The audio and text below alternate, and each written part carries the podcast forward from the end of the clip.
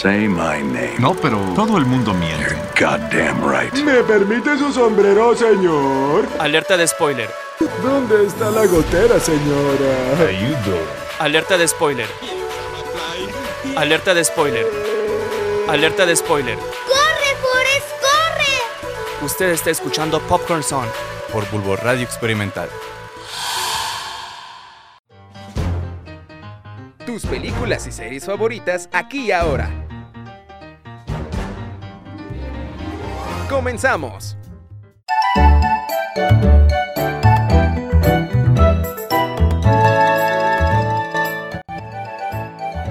Amigo foráneo amante del atún, ¿cómo estás? Te mando un abrazote. Yo soy Emma Benítez y bienvenido a Popcorn Zone, tu posible podcast no favorito. Esta cuarentena no está tan horrible si te la pasas detrás de tu tele viendo películas y series como todos nosotros. Así que para que ya no estés repitiendo una y otra vez Friends o cualquier otra cosa que veas por catorceava vez, aquí te van unas recomendaciones y anti-recomendaciones de películas basadas en videojuegos por tres babosos expertos en echar la hueva mientras ven películas entretenidas. ¿Por qué? Pues porque estamos aburridos, estaba en nuestros planes, así que no te vuelvas loco. Pero sin más preámbulos, aquí te van nuestras recomendaciones empezando por moi mi antirecomendación y por qué no ver Assassin's Creed. Assassin's Creed era la película destinada a romper con la maldición de las adaptaciones de videojuegos. Tenía un gran presupuesto y al actor Michael Fassbender de protagonista, y que además ayudó en tareas de producción. Pero no fue suficiente, pues el resultado no acabó siendo lo esperado. Esta película costó cerca de 125 millones de dólares, y tan solo en Estados Unidos consiguió 54 millones después de su estreno. Esta adaptación cinematográfica del famoso videojuego Assassin's Creed trataba sobre un hombre llamado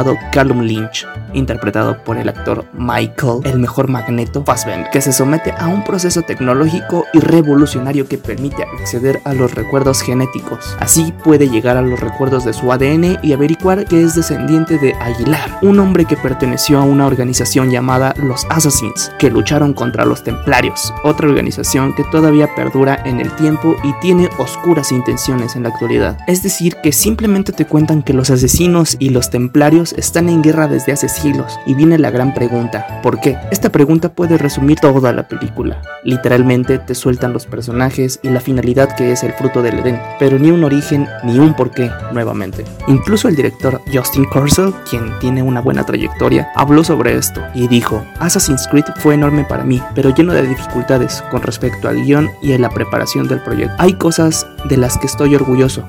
La película tiene un estilo y una visión que mucha gente trabajó duro para lograr, pero fue difícil y sus desafíos siempre volvieron al guion. La película nunca encontró su voz. En resumen, esta es una muy mala película, en especial para una saga que podría haber sido recreada en el cine muchísimo mejor. Simplemente con tomar bien la historia desde el primer videojuego quizá y ponerle ciertos ajustes para que la película pudiese ser entretenida tanto para los fans como para alguien que simplemente va a verla, hubiese sido más que suficiente desde mi punto de vista. Incluso le fue tan mal que tiene un porcentaje de 18% en Rotten Tomatoes. Pero si le diste clic a esto por una buena recomendación sobre una película basada en videojuegos, Detective Pikachu es la elegida. Si eres fan de los Pokémon y de una buena historia de detectives, pues ha llegado tu película favorita, Detective Pikachu, con las actuaciones de Justice Smith, Catherine Newton, Ryan Reynolds y la sorpresa Omar Chaparro. Esta película no solo fue un éxito para los que fans de Pokémon, sino también para nuevos admiradores, tanto por la historia como por la ternura de todos los personajes. Si bien este universo lo conocemos por los torneos y los videojuegos, esta película le da un tono de frescura al juego que se hizo en 1996. Aquí conocemos la historia de un chico llamado Tim Goodman, quien recibió la noticia de que su padre ha muerto, o eso se creía, hasta que fue al departamento de su papá y encuentra a un Pikachu que habla. Como sabemos, los Pokémon solo saben decir su nombre, por lo que a Tim casi le da un infarto, pero más allá de esa sorpresa, tanto él como Pikachu van hallando pistas que indican que su padre quizás sigue vivo. Lo hermoso de esta película es que los Pokémon están hechos con lujo de detalle. Verás a un Pikachu peludito que si de por sí eran tiernos, ahora saldrás de tu casa, bueno, si es que puedes, a comprar un peluche. Los Pokémon de agua incluso se notan sus escamas escamas así bien, bien, bien hechas, bien perfectitas. Y ni que hablar de la piel de los Pokémon Fuego y Tierra, que de verdad resultan muy impresionantes. Algo cool es ver a Rhyme City, la ciudad donde se desarrolla esta historia, y donde nos dice que los Pokémon conviven con los seres humanos. Si eres fan de la saga, se te llenará de amor el corazón ver a un Pidgeot, a un Jigglypuff o a todos esos Pokémon que no recuerdo su nombre. Definitivamente nos hubiera gustado ver a fondo a todos estos personajes, pero cada uno recibe su aparición especial. Al principio muchos dudamos si Ryan Reynolds era la voz perfecta para el Pikachu, porque pues como muchos sabemos, este actor hace Deadpool. Y sinceramente hacer un contraste entre la voz de Deadpool y un tierno era algo extraño. Sin embargo, nos alegra decir que funciona y muy bien. Ryan inyecta mucho de su personalidad en Pikachu, lo cual lo convierte en algo todavía más adorable, pero ante todo muy chido. Así que aplaudimos por completo a Ryan. Además de la voz de Deadpool como Pikachu, el resto del elenco tiene carreras que están despegando y estoy seguro que tendrán mucho más éxito en el futuro con una lista más grande en su filmografía. En este caso están Justice Smith, que tal vez lo recuerdas por participar en Jurassic World, El Reino Caído y próximamente en Jurassic World Domination, la reciente película de Netflix Violet y Finch, o también quizás en Everyday o Ciudades de Papel. Además, ah, tenemos también a Catherine Newton, una actriz estadounidense que quizás la conoces por actuar en The Society, la serie original de Netflix, por No me las toquen con John Cena en el 2018, en la serie original de HBO Big Little Lies, o quizás por Little Woman. Además, también cuenta con la actuación especial de Omar Chaparro. Así es, el actor que todos conocemos por ser conductor de Pero lo hace muy bien, además de que es entrenador de un poderosísimo Charizard, que si bien ya tiene una larga trayectoria, su carrera ya tiene una proyección internacional, que no solo es con esta cinta, sino también por protagonizar Nailed It y una película original de Netflix sobre Pedro Infante. Por si todavía no estás convencido, te recuerdo que Detective Pikachu tiene un 69% de aprobación en Rotten Tomatoes y cuenta también con una aprobación de los usuarios de un 83%. Así que si quieres pasar una cuarentena divertida con unas buenas películas, estas son mis recomendaciones y te dejo con mis compitas, el Roy y el buen Tony, para que te recomienden algo. Pásala bonito y recuerda lavarte las manos. Besos. Hola, hola, hola, amiguitos de Popcorn Son. Buenos días, buenas tardes y buenas noches. Si entendiste esta referencia, ponla aquí en los comentarios de qué película es. Y si adivinas, te vas a ganar. Te vas a ganar un bubulú. Un bubulú bastante fresco, metido al congelador hasta tu casa. Tú dirás un bubulubo. No, hombre, no, no, no, no, no. Pero oye, eh, con esa contingencia, oye, va a ser eh, muy loco llevarte el bubulu.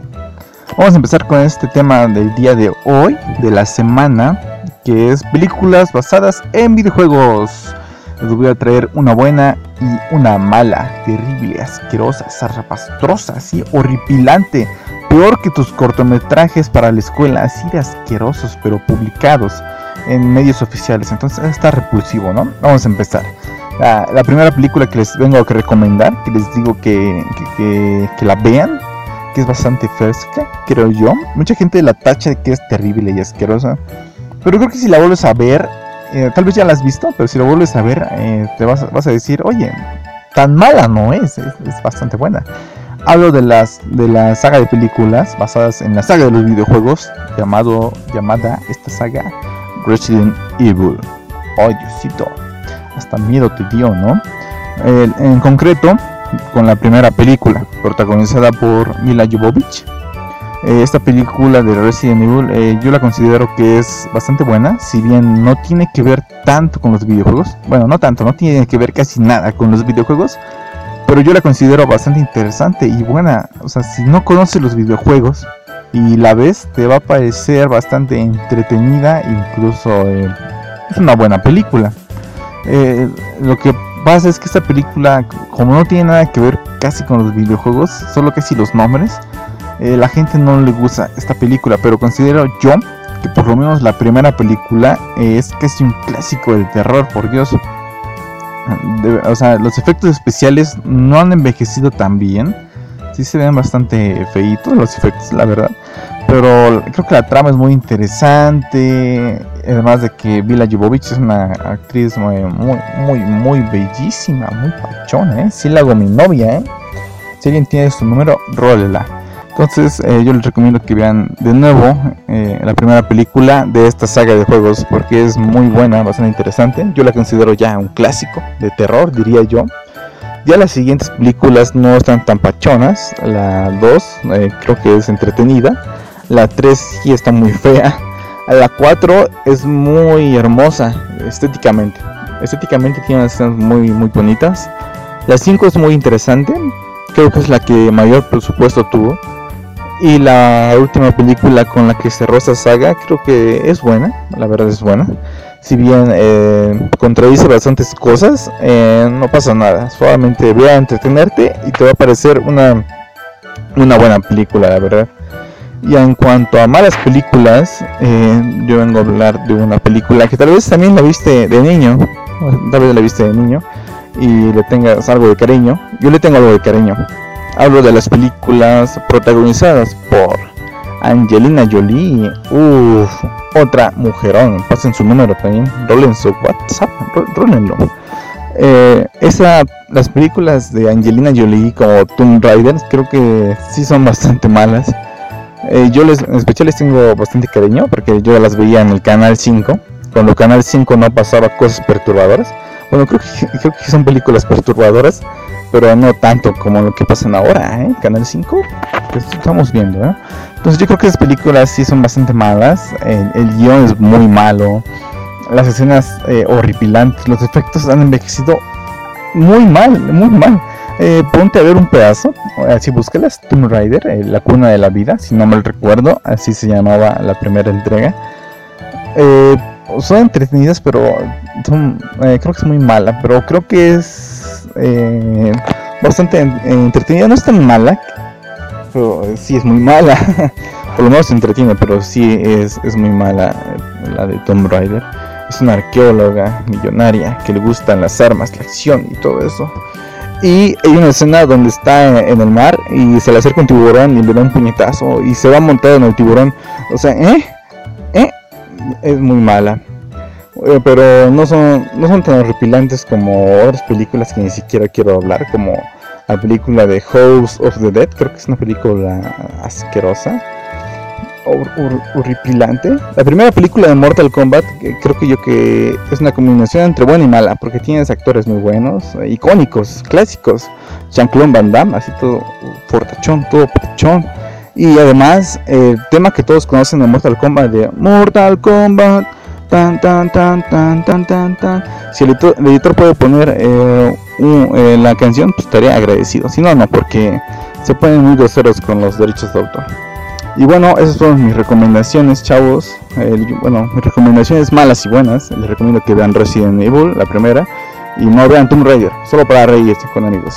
Y bueno, eso es todo, porque ya se me está acabando el tiempo. Y el tiempo es oro, y yo no tengo de eso. Pues nos vemos, se cuidan, por favor. No salgan a la calle, los queremos mucho, mucho, mucho, muchote. Sigan la página, denle like, síganos en High Five. Y hasta la próxima. Chao, chao. ¿Qué onda, qué onda, amigos palomeros? ¿Cómo están? Los hemos extrañado, oigan. Esta cuarentena no es lo mismo sin ustedes. Pero bueno, como ya saben, lo mejor para el final, amigos. Estamos hablando un poquito acerca de películas, acerca de videojuegos.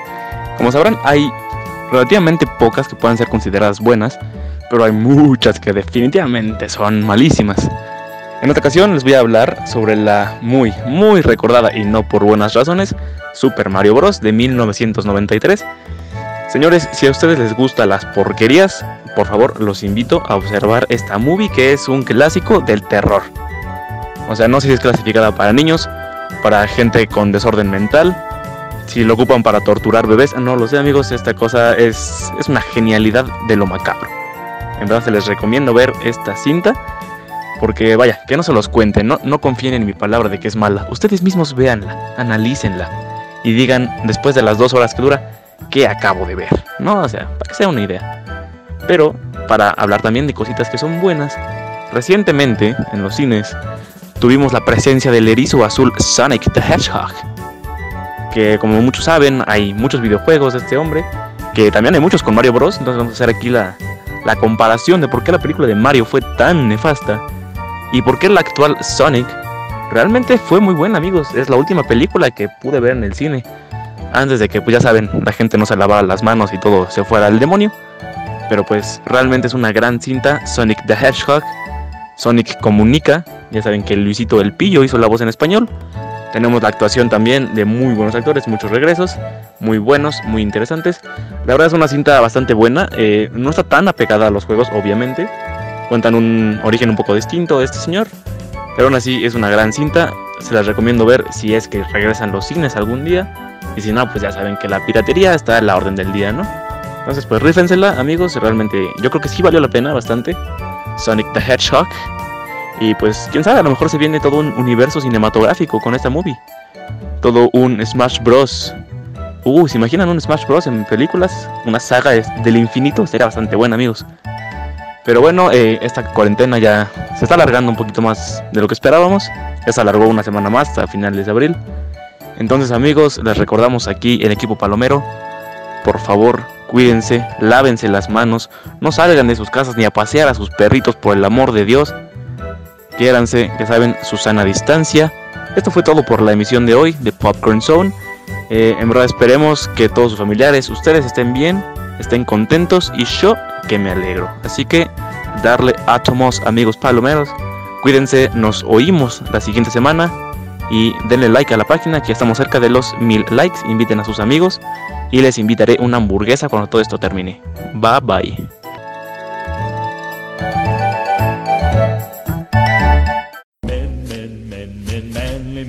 Esto fue Popcorn Zone. Hasta la próxima.